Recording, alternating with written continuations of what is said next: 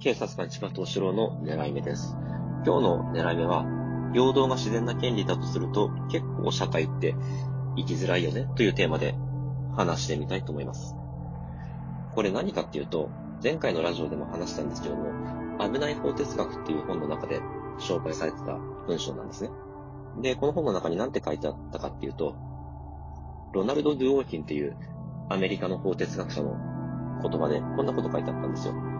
人間の自然な権利には二つあると。で、一つ何かっていうと、基本的な自由。思想とか信号とか言論、集会、結社などへの自由な参加。それともう一つ何かっていうと、平等に尊重されたいっていう権利だっていうんですね。誰もが平等に配慮され、尊重されたいと求める権利。これが人間の自然な権利の二つ目だっていうんですよ。で、この文章を読んで、これ真理だなって思うと同時に、もしこれが本当だとすると、社会って本当に生きづらいものだなっていうふうに思ったんですね。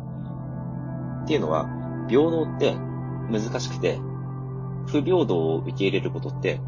スマートに生きていく上で重要なポジションを占めてると思うんですよ。なんでかっていうと、平等ってどこまで行っても実現できないものなんですよね。例えば生活保護の問題一つ取ってみてもそうだと思うんですけども、生活能力の低い人に対してお金を与えるのが本当の意味での平等だっていう意見もある一方で、それって不平等じゃないかと。能力のあるなしに関わらずみんなに、みんなを一律に扱うのが本当の意味での平等だろうっていう意見もあるんですね。だから生活保護一つ取ってみても、それに対して平等って考える人と不平等だって考える人がいるんですよ。平等、何が平等で何が平等でないかの基準が人それぞれなんで、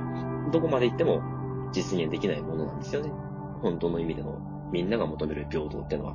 あっちを立てればこっちが立たずで。で、警察官の違反の取り締まりもそうだと思うんですけども、これも決して平等ではないんですよね。確かに、どこに警察官が立ってるかどうかわからない。だから、違反してはならない。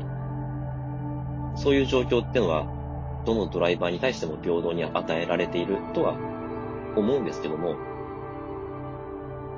だけど結局は蓋開けてみると、切符切られる人と切られない人がいるんですよ。同じように違反しても、捕まる人と捕まらない人がいる。これ、平等なのかって言われると、やっぱり首かしげるんですよね。だから平等っていうのは決して実現できないものなので、不平等な現実を受け入れるっていうのは、質がなく生きていく上で大事なことなんですよね。違反の取り締まりにしても、なんで俺ばっかり捕まるんだ、不平等じゃないかって言って拳上げても始まらないんで、それに対して文句言ってもさらなる面倒な処分が待ってるだけなんで、ドスポにはまるだけなんで、スマートに生きていくには、不平等を受け入れることが大事なんですよ。だけど、それと同時に、平等を望む気持ちも、気持ちってのはないがしろにできないものなんだなっていうふうに思いましたね。不平等を受け入れるだけなんではなくて、それと同時に、平等を望む気持ちってのも絶えず出てくるものであって、これって、これを切り捨てて生きることっていうのはできないものなんだなっていうふうに、この法哲学のロナルド・ドゥオーキンの言葉を読んで思いました。参考にしていただければと思います。今回も警察官千葉敏郎の狙い目を聞いていただき、ありがとうございました。